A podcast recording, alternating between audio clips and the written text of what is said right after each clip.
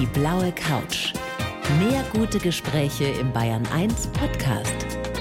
Und hier ist Thorsten Otto. Julia Scharf, freue mich sehr, dass du da bist. Herzlich willkommen. Ja, danke für die Einladung. Julia, was wirst du am Samstag so gegen 17.20 Uhr machen? Gegen 17.20 Uhr. Ich hoffe einigermaßen in Ruhe alles das verfolgen können, was dann so auf dem Platz, auf den Bundesligaplätzen dieser Republik passiert. Und dann hoffe ich halt immer, dass ich viel von den Interviews mitbekomme auch noch. Also die meisten anderen Fans wollen ja dann einfach nur raus und feiern und ich kriege dann schon gerne einiges mit und ähm, ja, und ab da werde ich mich dann vorbereiten auf Blickpunkt Sport am Sonntag. Aber wie wird es um deine Stimmung bestellt sein? Also ich meine, bist du Sympathisantin für einen der beiden Protagonisten im Bundesliga-Finale, also die Bayern oder Dortmund? Ich bin totaler Fußballfan und ich finde es einfach nur jetzt schon geil, dass wir am 34. Spieltag eine Entscheidung haben werden. Wirklich ein Fotofinish, was es so lange nicht mehr gab und ähm, ja, es war ja jetzt auch knapp, dass es tatsächlich noch auf den 34. Spieltag verschoben wurde. Und na, wir müssen ja neutral sein. Und, äh, ihr, ihr ja, müsst, aber bist du es auch wirklich? Also in dem Fall wirklich, weil ich fand die Dortmunder wo senden wir überall? ich fand es schon immer einen sympathischen Verein, auch muss man jetzt mal sagen. Und sie haben gute Arbeit auch geleistet. Und wenn sie es einfach von der Leistung her schaffen, dann haben sie es auch verdient. Und da kann ich wirklich neutral sein.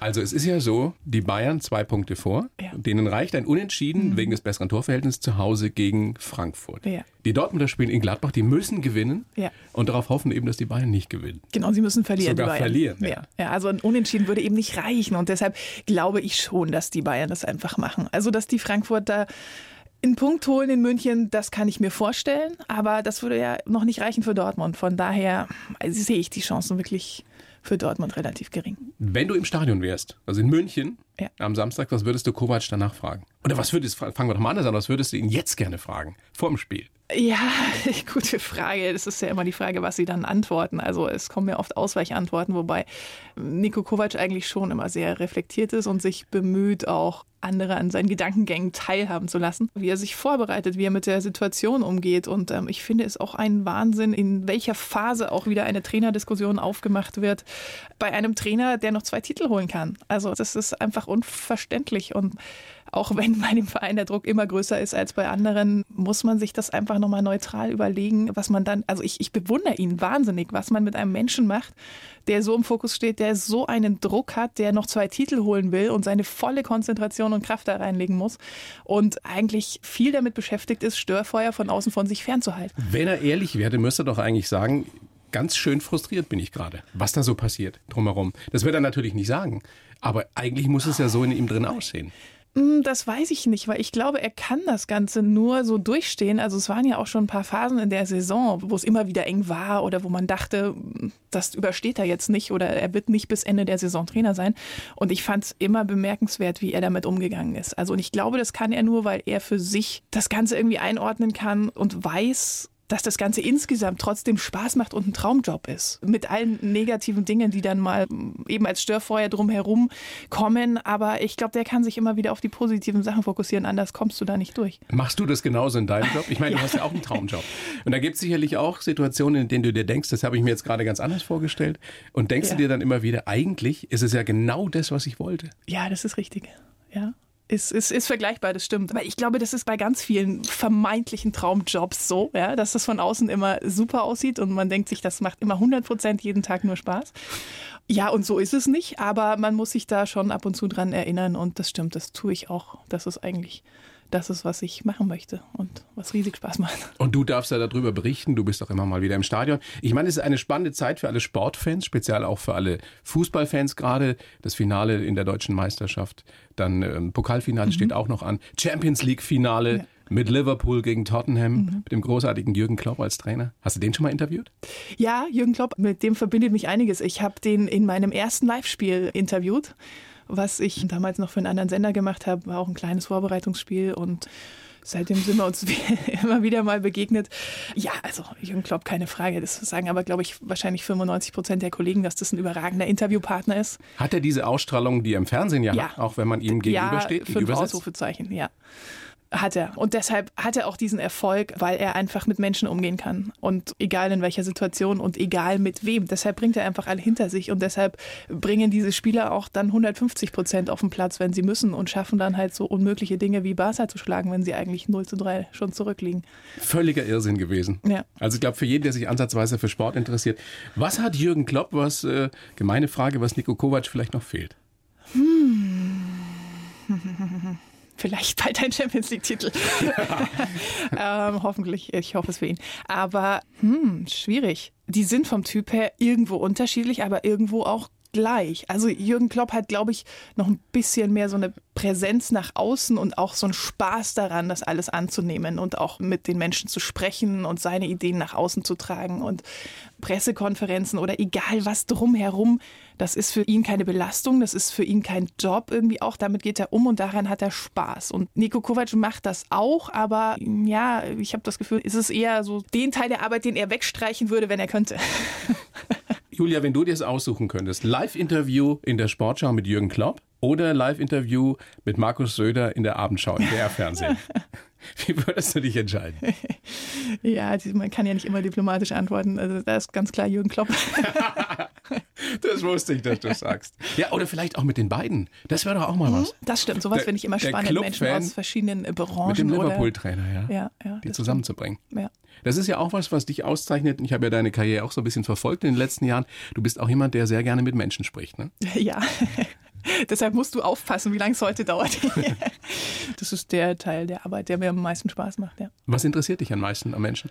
Ja, das, was so dahinter ist. Also das ist immer die, die große Kunst im Sport. Also diese 1 zu 0 Antworten oder diese Interviews direkt nach dem Spiel. Da gibt es mal bessere, mal schlechtere, aber da erfährt man ja oft nicht so viel über den Menschen. Also nur wenn man zwischen den Zeilen liest. Und wenn man ein bisschen mehr Zeit hat, dann erfährt man so viel spannendere Sachen. Also wie man eigentlich da hinkommt und, und dass das nicht immer alles straight war und dass so eine Karriere einem nicht in den Schoß fliegt und was man da alles noch so überwinden muss und was man trotzdem zu Hause privat noch für Sachen drumherum machen muss. Und, und all das, was so, so ein Sportler als Menschen ausmacht, finde ich spannend. Trifft sowohl auf Sportler als auch auf Politiker zu. Ja. Also wir stellen uns jetzt mal vor, Julia Scharf hat Markus Söder und Jürgen Klopp im Studio. Okay. Was ist die erste Frage an beide? Ähm, ob sie mal Job tauschen würden, vielleicht. Gute Frage. Und was glaubst du, wie wäre die Antwort von Jürgen Klopp? Jürgen Klopp auf jeden Fall. Meinst du? Ja, Aber doch. der ist als Politiker wäre der nicht hm. geeignet. Naja, also ich, ich ging so jetzt eher davon, davon, aus, so mal einen Tag lang tauschen, okay. um äh, die Denkweise des anderen vielleicht zu verstehen. Und ich glaube, das würden sie beide machen. Ja. Also da, ich glaube, das, das würden wir alle machen. um, um, dann wieder zurück zu switchen. Ich habe über dich gelesen im Stern, kühl und empathisch. Äh, Fühlst du dich dadurch getroffen? Gesagt, ja. Also empathisch ja und ich glaube, das Kühl war eher so gemeint auf diese Interviews nach dem Spiel, dass man da halt irgendwie, ich glaube, die haben sogar die, die Eistonne damals auch zitiert, dass mir sowas nicht passieren würde. You never know.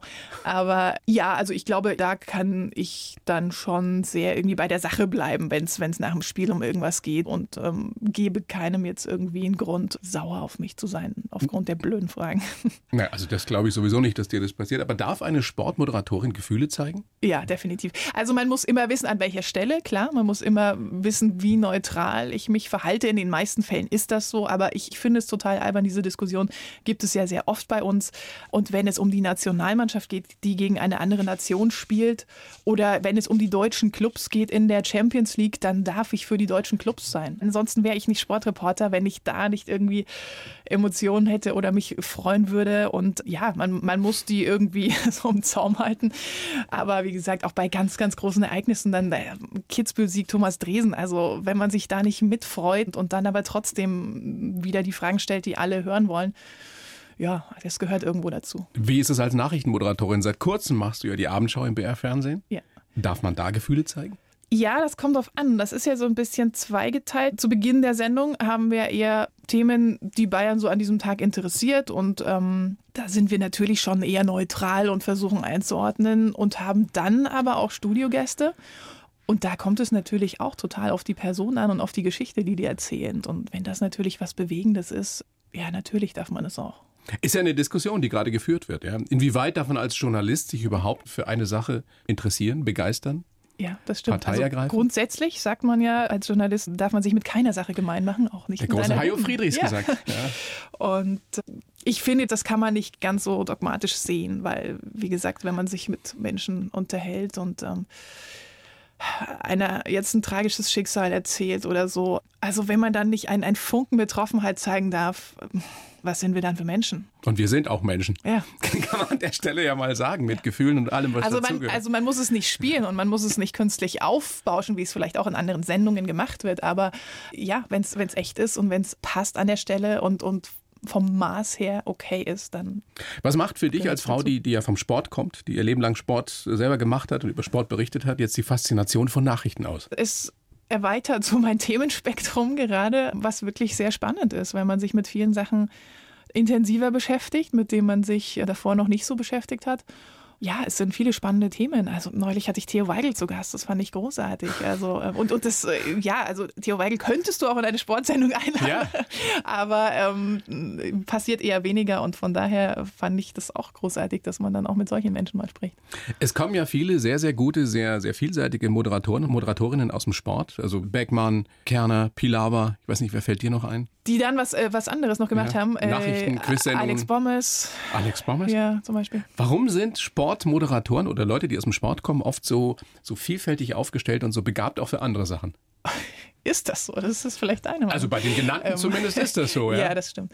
Ja, kommt immer darauf an, wo sie natürlich herkommen irgendwie. Also bei mir war es schon alles sehr sportfokussiert und ich habe das ja auch studiert. Es gibt ja dann auch viele Quereinsteiger, die in den Sport kommen, weil sie Sport gemacht haben, aber mm, von der Ausbildung her was anderes gemacht haben. Ich glaube, du musst halt wahnsinnig flexibel sein. Also wir müssen immer improvisieren können, wir müssen immer mit jeder Situation irgendwie umgehen können. Das, Ihr könnt ist, das reden. liebe ich auch an dem Job. Ja, genau. sprechen. Ja, genau. Also ich liebe diese Sendungen, in denen man einen Ablaufplan hat, diesen durchspricht und ihn danach wegschmeißt, weil es sowieso anders kommt. Und alle damit verrückt macht, Äh, Ja, die an der Sendung beteiligt sind. einige vielleicht, ja, mich nicht. Du hast Moderationstraining unter anderem bei Buschi Buschmann gehabt, Frank Buschmann. Ja. Was hast du von dem vor allem gelernt? Was hat er mir damals äh, gesagt? Lass dich nicht verrückt machen, glaube ich, war der Satz, der so hängen geblieben ist. Wie auch immer er es gemeint hat. Ich interpretiere den jetzt jedes Jahr anders, aber es war relativ am Anfang, ja. Und ähm, dass einem verschiedene Sachen auch dann mal wurscht sind. Also und, und vor- von ihm natürlich, dass man Emotionen zeigen darf. War er dein bester Lehrer? Ähm, ich meine, Jörg, Jörg von Torra, glaube ich, gehört ja. auch noch dazu. Also auch Ja. einer, der es wirklich kann. Ja, auch Reinhold Beckmann mal. Das ist jetzt wieder, es ist so eine Frage, wer war der beste Trainer? Und man hat von allen was gelernt. Nee, ist wirklich so. Also ich, ich hatte da die unterschiedlichsten Typen, mit denen ich auch irgendwie an unterschiedlichen Sachen gearbeitet habe. Und das waren alles Bausteine, die ich irgendwie gut fand. Apropos unterschiedlichste Typen bei der WM 2018 letztes Jahr in Russland. Kevin Kurani an deiner Seite Ja. als Experte. Ja. Ehemaliger Nationalstürmer, Ja. der ja auch fünf Jahre, glaube ich, in Ja, Moskau richtig. gespielt und Mhm. Gelebt hat. Was kannst du über den sagen? Wie hast du den erlebt?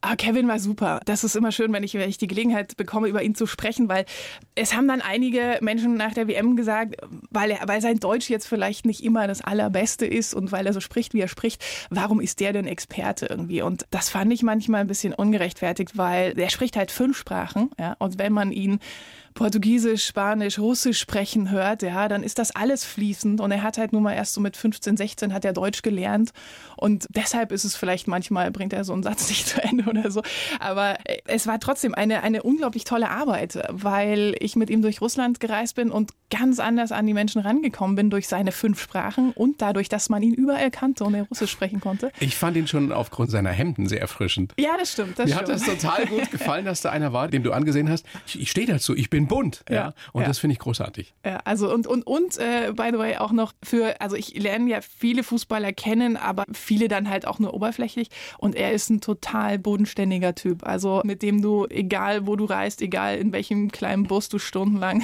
irgendwie durch die Landschaft fährst, der beschwert sich nie und ist immer positiv und es hat großen Spaß gemacht. Ich schlage vor, wir fragen ihn jetzt einfach mal selber, ob er so viele Komplimente Nein. aushalten kann. Kevin, herzlich willkommen in der Show. Hallo. Hallo, wie geht's denn? Oh, wie schön ist es alles so zu hören, direkt von dir. Wie geht's denn, Julia? Kevin, hi, schön dich zu hören. Hi. Ja, gut, danke, danke. Danke für die tolle Worte, ja? ja, gerne. Kevin, wie hast du denn die Zeit mit Julia in Russland erlebt? Oh, das war wirklich eine sehr, sehr schöne Zeit. Mit Julia war ganz besonders, die ist auch so ein Magnet. Ich glaube, wenn man natürlich auf Sendung ist und wenn man mit so einer netten Person wie Julia dann spricht, dann ist es einfacher zu arbeiten. Ich habe mich sehr wohl gefühlt durch ihre Art und wie wir durch Russland gegangen sind, mit den Menschen, mit alles war echt, echt ein besondere WM für mich. Hat sie denn, Kevin, ähm, ich bin ja nun auch da nur interessierter Laie, aber hat sie denn wirklich Ahnung von Fußball? Natürlich, die hat, glaube ich, mehr Ahnung als ich. du hast mehr Ahnung von ja. Mode.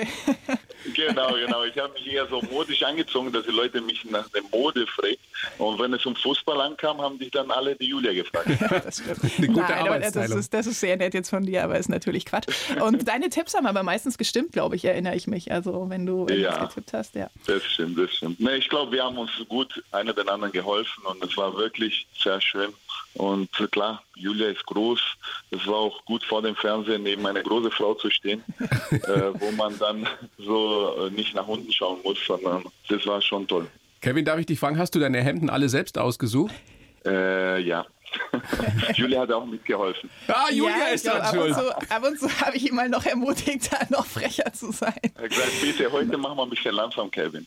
Und dann bei einem anderen Tag hat sie gesagt, nee, ich glaube, wir brauchen mehr, mehr, mehr Farbe. Farbe ja, das stimmt. Das war auch irgendwann ein Running Gag auf Twitter. Das war lustig. Was ja so interessant war, ihr habt das ja wirklich, finde ich, sehr, sehr schön geschildert, dass die Stimmung im Land dort, wenn man vor Ort war, eine Wahnsinnsstimmung war. Was ja hier in Deutschland, nachdem die deutsche Mannschaft auch nicht so reüssiert hat, ja gar nicht so rübergekommen ist. Mhm. Schildert doch mal ein bisschen, ihr beiden, wie es dort war, wirklich in Moskau zu sein oder auch im Land. Ja, also ich kann immer über diese WM sagen, dass sie eine tolle war und dass wir da viel erlebt haben. Wir waren ja wirklich ein paar der wenigen Kollegen, die vor Ort waren, weil unser komplettes Team in Baden-Baden gesendet hat. Und die Stimmung, also Kevin in, in Moskau fand ich super. Die ganzen Fangruppen oder gerade die Südamerikaner, die waren ja noch ewig vertreten, auch als alle raus waren. Die Stimmung war toll. Ich fand die Menschen gastfreundlich. Also wir beide waren ja nie bei einem deutschen Spiel. so viele gab es ja genau. nicht. Aber wir hatten so ein paar Highlights. Ich weiß noch in der Vorrunde, weißt du noch, Spanien, Portugal, das 3-3, wo Ronaldo ähm, oh, alleine ja, die drei Tore stimmt. geschossen hat. Also da hatten wir so coole Sachen dabei, die echt Spaß gemacht haben und ja, also es war von der Stimmung her anders. Und die russische Mannschaft haben wir dann ja auch noch lang begleitet, was für Kevin, was für dich ja toll war. Weil, ähm, weil die Spieler natürlich auch Genau, kennt, ja. weil du die alle kennst, weil du selber unter Cherchesov gespielt hast. Und genau. wir haben dann so die Welle ein bisschen mitgenommen, als, als die russische Mannschaft dann einfach echt gut gespielt hat. Und äh, in Sochi sind sie rausgeflogen, oder Kevin? Genau, ja. genau. Ich denke, das war auch ganz, ganz besonders für uns alle, weil wir auch mit den Trainern dann alle Reporter von den anderen Ländern gewartet müssten, weil der Trainer so lange bei uns stand und mit uns geredet haben. Stimmt. Also war einfach schon besonders. Es hat nur gefällt, dass wir nachdem Deutschland ausgeschieden ist, noch das Trikot von Russland angezogen hätten. Ja. oh, ob das so gut gekommen wäre. Das hättest Kevin, du machen können. Kevin, du hast ja fünf Jahre in Moskau gespielt. Wie hast du denn die Russen an sich erlebt? Wie hast du die kennengelernt in diesen fünf Jahren und auch schätzen und lieben gelernt vielleicht? Ja, natürlich ist am Anfang immer schwierig. Die sind schon beim ersten oder zweiten Kontakt, äh, versuchen sie so ein bisschen zurückzuhalten und beobachten einen erstmal und sind nicht so freundlich. Aber wenn man die kennt, wenn man merkt, dass, dass man sich versteht und wenn man merkt, was für Menschen das sind, dann sind die offen und, und herrlich zueinander und helfen auch einer mit. Und das war schon besonders. Die WM war aber ein besonderer Moment, weil die von Anfang an ganz anders waren. Sie haben wirklich von jedem Land Besuch gehabt und haben sich von der besseren Seite gezeigt und, und es war schon eine sehr, sehr gute Stimmung. Die WM war echt toll. Schön zu hören. Kevin, inwieweit verfolgst du noch das Bundesliga-Geschehen? Großes Finale ja jetzt am Samstag. Wer wird deutscher Meister? Wer macht's? Ja, ich denke, das natürlich ist schön, bis zum letzten Spieltag noch die Meisterschaft offen zu haben. Ja, komm, als äh, ehemaliger Schalker ist doch klar, nicht. wen du dir als Meister wünschst. Aber das ist ganz klar. Ganz klar. Ich bin auch, weil mein Kollege Rafinha auch am Ende seiner vielleicht Bayern-Karriere ist und woanders hingeht, würde ich mich schon wünschen, dass er einen Abschied mit Meisterschale dann macht. Also du sagst, die Bayern machen es und wünscht dir das natürlich auch. Als ehemaliger Schalker kann man ja nicht für so Dortmund sein. Also, so ist das. Apropos Schalke, wird es da irgendwann besser, Kevin? Auf jeden Fall. Ab jetzt hilft ein Stuttgarter und ein Ex-Kollege, der mich früher schon als 17-Jähriger kannte, der ist Jochen Schneider. Der wird es schaffen, Schalke auf die richtige Spur zu bringen. Interessant, dass das ein Stuttgarter machen muss, ja, die euch ja, glaube ich, was 2007 die Meisterschaft da weggeschnappt haben am letzten Spieltag. Da ja, warst du noch mit dabei. ja, ja. Erinnern Sie sich mir nicht. Keine schöne Erinnerung. Kevin, was, genau. was treibst du eigentlich jetzt so? Ich glaube, Spielerberater ist dein genau, Job. Genau, ja, ich Spielerberater und bin viel im Fußball unterwegs. Schaue viel auch viele Jugend, Spiele an und es macht mir Spaß. Ich glaube einfach, beim Fußball kommt davon nicht weg. Wirst du mit Julia nochmal zusammenarbeiten? Ach, das wäre ein Traum. Ich hoffe, ja. Schauen wir mal, es gibt ja noch ein paar Turniere. Genau, genau. Kevin, dann bedanke ich mich sehr für deine Zeit, für die kleinen Einblicke in eure gemeinsame Zusammenarbeit. Gibt es noch irgendwas, was du den Bayern 1 Hörerinnen und Hörern mitgeben willst, was du Julia für ihr weiteres Leben mitgeben willst? Auf jeden Fall viel Spaß noch auf der Sendung mit Julia und immer wieder zuhören bei Bayern 1. Yes. Danke dir, Kevin, vielen gefreut. Dank. Geh einen Cappuccino trinken. Bitte schön. Schöne Grüße. Danke. Ja. Ciao, ciao. Ciao, ciao, ciao. Wie du sagst, es ist einfach ein sehr sympathischer Typ. Ja, das stimmt. Und wir neigen so oft dazu, so auf den ersten Blick, weil er eben nicht perfekt Deutsch spricht, so unsere Vorurteile zu pflegen. Genau, und das fand Wie ich halt blöd, so ja. schade, weil das sagt halt gar nichts aus, also wie gut die Sprache ist, weil wie gesagt, bei ihm, also ich habe ihn immer beneidet mit seinen fünf Sprachen, weil ja, bei mir Englisch und Bruchteile Französisch und dann hört es auch schon auf. Ich stand immer wirklich daneben und habe ihn bewundert, wie er mit der ganzen Welt sprechen konnte. Julia, ich habe einen Lebenslauf für dich geschrieben. Ja. Freue mich schon die ganze Zeit drauf. Den Oh gebe ja. ich dir jetzt. Bin sehr gespannt. Du liest ihn dann bitte vor, kennst ihn noch nicht und sagst mir danach, was du davon hältst. Prima Vista lesen, okay, Ja, wow. bitteschön. Okay, ich heiße Julia Scharf und habe einen Traumjob. Sport hat schon immer mein Leben bestimmt und deshalb empfinde ich es oft gar nicht als Arbeit, wenn ich aus dem Studio, von der Piste oder aus dem Stadion berichte. Meine Karriere habe ich so nicht geplant und vor der Kamera bin ich durch Zufall gelandet. Geprägt haben mich meine Kindheit in der Großfamilie, die Arbeit mit Pferden und viele Begegnungen mit tollen Sportlern. Meine Begeisterung für Sport möchte ich an möglichst viele Kinder weitergeben und eigentlich möchte ich mir in Zukunft nicht mehr ganz so viel aufweisen, um mehr Zeit für meine Familie zu haben. Aber wie das gehen soll, muss ich erst noch rausfinden. Mein Gott, bist du ein guter Psychologe. Stimmt so? Ja, Ja, können wir mitarbeiten. ja. Ja, wirklich. Also kein Veto bei keinem Halbsatz. Was hat's damit auf sich, dass du dir weniger aufhalsen willst? Wie willst denn du das hinkriegen bei allem, was du treibst? Habe ich das gesagt oder merkt man mir das an? Nein, das hast du, glaube ich, öfter schon gesagt. Okay. Im Vorgespräch, glaube ich, auch. Ja? Ja, das kann sein. Wie ich das gemeint habe oder wie ich es hinkriegen will. Ähm, Beides. ja, ich, ich weiß nicht, ob ich es jemals hinkriege. Ich habe halt einfach manchmal zu viele Ideen und dann gibt es so viele Möglichkeiten und fällt mir dann so schwer, mich von Dingen oder von Ideen oder Projekten zu verabschieden. Und ja, aber mit der Zeit kommt es vielleicht irgendwann mal. Aber du willst es doch gar nicht wirklich. Nee. Also, die Sportschau, die Live-Events, die Abendschau jetzt, deine Arbeit als SOS Kinderdorf-Botschafterin. Dann bist du, glaube ich, auch noch Trainerin einer Kinderskimannschaft. Ja, das starte ich gerade so ein bisschen. Und einer Mannschaft wäre jetzt zu viel gesagt. Ich mache einfach im Sommer momentan das Konditionstraining ein bisschen bei uns im Skiclub. Und ähm, im Winter kann ich da nichts machen, ähm, weil da bin ich ja selber unterwegs bei den Weltcups. Aber das macht mir total Spaß, weil ich halt früher so viel Kinder trainiert habe, Kinder und Jugendliche. Und auch durch mein Sportstudium da sehr vielseitig gearbeitet habe. Ja, ich wollte jetzt einfach wieder so ein bisschen back to the roots. Ja? ja, kann ich gut verstehen. Also mit Kindern arbeiten oder Kinder trainieren macht sehr viel Spaß. Das liegt dir ja auch besonders am Herzen. Und du kannst dich ja auch richtig aufregen. Das fand ich sehr, sehr schön, als es diese Petition gab gegen die ja. Bundesjugendspiele. Da hat man Julia Scharf mal von der ganz anderen Seite kennengelernt. Ah ja? Wieso Aha. hat dich das so aufgeregt, diese Petition, dass, dass jemand sagt, die Bundesjugendspiele, das ja, muss das sein? Und Ja, weil es so ein genereller Trend ist und weil man in Zeiten wie diesen, wo Kinder immer weniger Sport machen, immer mehr vor Computerspielen oder sonst was sitzen, E-Sports machen. Ist, ähm, Es gibt ja auch schon. E-Sport-Sendungen. Ja, mag sein. das ist äh, wirklich, das ist nicht mein Ding. Naja, und in Zeiten, wo es sowieso eine große Aufgabe ist, irgendwie Kinder zur Bewegung zu animieren und ihnen den Spaß zu vermitteln und wie viel Spaß auch ein Wettkampf machen kann, dann noch zu sagen, wir wollen diese Institution, die es seit vielen Jahren gibt, die einfach zu streichen in der Schule, dann haben wir ja noch, noch weniger Möglichkeiten einfach. hast du immer nur eine Siegerurkunde gekriegt oder hattest du auch Ehrenurkunden? Immer nur eine Ehrenurkunde von Boah, Richard von das- Weizsäcker unterschrieben. Streberin, wie viel? Nein. Da musste man über 230 Oh, Punkte. das, glaub ich. die Punkte weiß ich gar nicht. Waren das Weiß das noch jemand? Wisst ihr das noch? Katrin, weißt du das noch? Also ich meine, die Punkte waren so vierstellig, oder nicht? Thomas? In der Technik? Nein. Ich muss mal nachgucken zu Hause, ja. Und du hattest immer nur Ehrenurkunden. Ja, jetzt, also wenn man halbwegs sportlich ist, war das doch nicht schwer, oder? Ich Das, konnte nicht turnen. also, ja, das ist ja die schwimmen. Sache. Ich meine, das habe ich auch gesagt im Zuge dieser Diskussion. Man kann ja immer drüber sprechen, in welchem Modus man das macht oder ja, wie man Kinder motiviert. Ja, das Argument, glaube ich, der Mutter, die die Petition gestartet hat, war halt, dass äh, ganz viele das nur auf Leichtathletik fokussieren, dass da halt ganz viele rausfallen, die nicht so sportlich sind. Aber man hat ja die Möglichkeit, auch es im Schwimmen zu machen, es auch im Turnen zu machen. Und ja, über den Modus kann man immer diskutieren. Aber so eine Institution, in der man Kinder zur Bewegung und zum Spaß am Wettkampf bringen kann, ähm, zu streichen, das geht nicht in meinen Kopf oder möchte ich nicht. Du bist, du bist geboren in Gera, in Thüringen, mhm. in einer Großfamilie aufgewachsen, obwohl du Einzelkind bist. Ja. Wie stellen wir uns das vor? Ja, ich habe halt Cousins und Cousinen, wobei die vom Alter her ein bisschen Nachzügler war.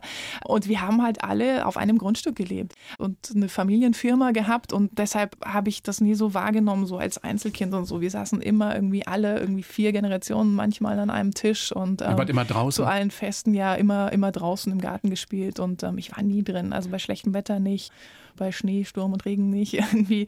Es gab halt immer irgendwas draußen zu spielen und es war super. Aber wie bist du zum Voltigieren gekommen? Hattet ihr Pferde damals in der DDR? Nein, das, äh, ich bin ja sehr früh, also eigentlich direkt zur Wende dann nach, okay. nach Bayern gekommen. Nach München und, äh, gezogen ja, damals, direkt nach München, ja. ja. Genau, Outback, Einzugsgebiet. Da sind wir dann hingekommen und da gab es Pferde und eben auch einen sehr guten Voltigierverein und da bin ich dann irgendwie hängen geblieben, ja. Du warst da richtig gut, ne?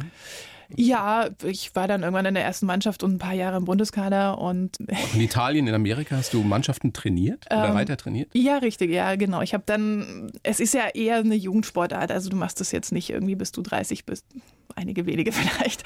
Aber deshalb habe ich auch sehr früh schon als Trainer gearbeitet und habe dann auch in Amerika, weil ich da eine Freundin hatte, immer wieder so Clinics gegeben, also Lehrgänge und, und habe dann ein bisschen auch, weil wir in Deutschland von der Trainerausbildung her schon sehr viel weiter waren, auch die Trainerausbildung dort ein bisschen mit versucht zu gestalten. Ja, das waren spannende. Aber warst du so ein richtiges Projekte. Pferdemädchen? Das passt irgendwie gar nicht so zu dir. Ja, nee, ja, das, da argumentiere ich auch immer so dagegen. Deshalb, wer diese Sportart nicht kennt, ist es immer so schwierig, das zu beschreiben, weil es ist ja sehr akrobatisch, turnerisch ja. und du machst halt auch sehr, sehr viel Turnhallentraining oder auf dem Leichtathletikplatz. Das, was mir jetzt halt im Skiclub dann zugutekommt, was alle Wintersportler machen. Mit Pferden Die, hast du gar nichts mehr im Hut jetzt? Nein, momentan gar nicht. Nee. Was hast du von Pferden gelernt in deiner Jugend? Oder von der Arbeit mit den Tieren? Ja, da geht es ja viel um nonverbale Kommunikation. Die können ja nicht mit einem sprechen.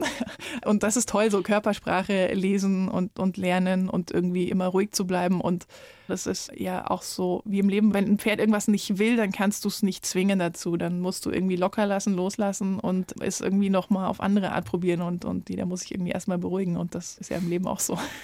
Das ist richtig. Ich versuche mir gerade vorzustellen, wie die kleine Julia, so mit sieben, acht, damals noch in der DDR, vor der Wende, wie du so warst, wie so ein Wildfang warst, der viel draußen gespielt hat. Und dann kam irgendwie Besuch aus dem Westen. War das so? Und ja. Ihr habt, ihr habt Schokolade gekriegt. Also kannst du dich an sowas erinnern? also ich glaube, Schokolade hätten wir schon gehabt, nur keine Bananen. ums, ums noch ein Klischee. Klischee. Ja, genau. Nee, das war in der Tat wirklich, glaube ich, besonders, weil wir da so ein wahnsinnig großes Grundstück hatten und jetzt, Gott sei Dank, ähm, mag keinem zu nahe treten, aber jetzt eben, es war kein Plattenbau und ähm, wir hatten einen riesengroßen Garten und es war direkt am Wasser und wir hatten schon viele Bekannte und Verwandte hier in der Münchner Gegend und die fanden es bei uns halt landschaftlich auch so schön und durch diesen vielen Platz und diesen riesen Garten, dass sie uns ab und zu besucht haben. Also die haben dann einfach ihr Visum oder was auch immer sie beantragen mussten, beantragt und haben ihre Ferien bei uns verbracht. Hm, wie war es für dich dann, als du nach München gekommen bist, also nach Zorneding? Kulturschock? Oder ist es, ja, empfindet man es als Kind nicht so? Ein bisschen. Ja. Ja, doch, doch, na klar, weil sich alles halt total verkleinert hat und eben die Großfamilie weg war. Das war dann schon erstmal schwierig, ja, muss ich sagen. Und da hat dann eben der Sport, wie so oft, der Verein, die Pferde geholfen, dass ich dann da wieder eine andere Art von Familie hatte. Hast du bis heute, also wegen deiner Kindheit eben in der DDR, eine andere Sicht auf diese ganze Ost-West-Geschichte, die ja, man hat das Gefühl, gerade wieder auch noch mehr hochkommt? Hm, schwierige Frage. Du meinst äh, komplett in Europa oder, oder Nein, eher in Deutschland eher, jetzt eher auch, noch in Deutschland? Ja, das ist natürlich wahnsinnig schade, weil ich so viele Jahre mal das Gefühl hatte, wir kommen da keinen Schritt weiter. Und immer wenn man das Gefühl hat, jetzt wachsen wir irgendwie zusammen und bei einer jüngeren Generation spielt das nicht mehr so die Rolle, dann kommen halt wieder so Dinge, wie sie jetzt momentan passieren oder wie wir es auch in Fußballvereinen erleben, manchmal bei Dynamo Dresden oder anderen Vereinen. Die, also du sprichst von rechtsradikalen Tendenzen. Ja, ja, die dann natürlich schade sind und, und die dann, ja, so, so ein Bild prägen, ja. Aber es ist eigentlich nur so ein kleiner Teil und wird den Menschen, die da alle leben, so nicht gerecht. Und sehr viele wissen, glaube ich, nicht, wie das Leben dort ist oder sind mal hingefahren oder es gibt ja auch oft irgendwie ja, so Bilder im Kopf von Menschen, die halt noch gar nicht oft in den neuen Bundesländern waren. Und, Was wirklich super schade, schade ist. Ja, ja. Weil die meisten Menschen, die ich dort kennengelernt habe, super waren, total freundlich und sympathisch und weil es ja, und weil es wunderschön ist. Egal ob jetzt in Thüringen oder in Sachsen oder in Mecklenburg-Vorpommern, wo auch immer. und es ist tatsächlich so, viele, gerade hier aus Bayern, War noch nie da. Ja, ich meine, das kann ich auch wieder verstehen, jetzt wo ich lange in Bayern lebe und, und auch die Berge liebe, weil rein landschaftlich und so, wenn man hier wohnt, dann kann man ja sagen, naja, hier ist schön, wir bleiben hier. Aber es ist auch immer toll, andere Sachen zu sehen. Und es gibt auch da wirklich viel Kultur, also gerade Erfurt und ähm, in Thüringen, da, da Weimar, da gibt es wirklich ganz tolle Sachen. Wieso bist du eigentlich nicht Sportlehrerin geworden? Du wärst eine tolle Lehrerin. Oder bist eine. Mm. Arbeitest ja mit Kindern. Ja, aber dann lieber Trainer. Und das ist halt der entscheidende Aspekt. Ich habe ja Sport studiert und hätte es auf Lehramt machen können, was ich von Anfang an ausgeschlossen habe. Anders als Jürgen Klopp. Ähm, der hat es auf Lehramt studiert. Weil ich immer gedacht habe, wenn du so einen Großteil von Kindern hast, die gar keinen Bock drauf haben und du Jahr für Jahr versuchst, die irgendwie zu motivieren und bei einigen schaffst du es vielleicht, aber bei so vielen nicht. Ich glaube, das hätte mich frustriert. Und deshalb wollte ich schon immer halt mit welchen arbeiten, die es gerne wollen und habe ja dann dadurch, dass ich relativ bald auch fast nur Turniermannschaften trainiert habe und da schon immer ein bisschen der Leistungsgedanke im Vordergrund steht, ja, hatte ich immer Spaß dran und konnte mir natürlich die Kinder oder jugendlichen Sportler aussuchen, die wirklich wollen. Und das macht einen Riesenspaß. Jetzt kann man eine Karriere als Fernsehmoderatorin sowieso nicht planen. Da gehört viel dazu, Talent, Glück, der richtige Moment, was auch immer. Aber stimmt es, dass du das gar nicht wolltest? So in der Form nicht, nee, weil, wie gesagt, wenn ich eine andere Sportart gemacht hätte, dann wäre ich, glaube ich, Trainer geworden. Mhm. Aber ich habe das eigentlich gar nicht gemerkt, dass ich das schon so gemacht habe, weil ich habe auch immer so Vereinszeitschriften dann, habe mir das so ausgedacht und habe die dann gemacht und habe auch vor den 2000er Jahren immer, immer mal wieder Videos, wenn wir im Training halt irgendwie sowieso Video eingesetzt haben oder Videoanalyse gemacht haben, dann irgendwie zusammengeschnitten und einen Film draus gemacht und habe dann irgendwann gemerkt, ah stimmt, das ist ja eigentlich irgendwie auch ein Job. Irgendwie ist es auch ein Job. Ja. Aber irgendwer musste auch irgendwann mal gesagt haben, die Frau muss vor die Kamera. Und was war dein Gedanke in dem Moment? Mm, dass ich das gar nicht kann. Also ja, ja, ja schon. Ja, aber ich hatte keinen Bezug dazu. Also ähm, und, und, und hatte auch keine Vorstellung von der Arbeit als Fernsehjournalist. Und als ich dann Praktika gemacht habe und so ein bisschen dahinter geschaut habe, dann hat mir das Filmemachen großen Spaß gemacht. Und auch da kam ich noch nicht auf die Idee, mich vor eine Kamera zu stellen. Und dann hat sich halt irgendwann ergeben. Dann haben tatsächlich mal ein paar Menschen gesagt, probier das mal.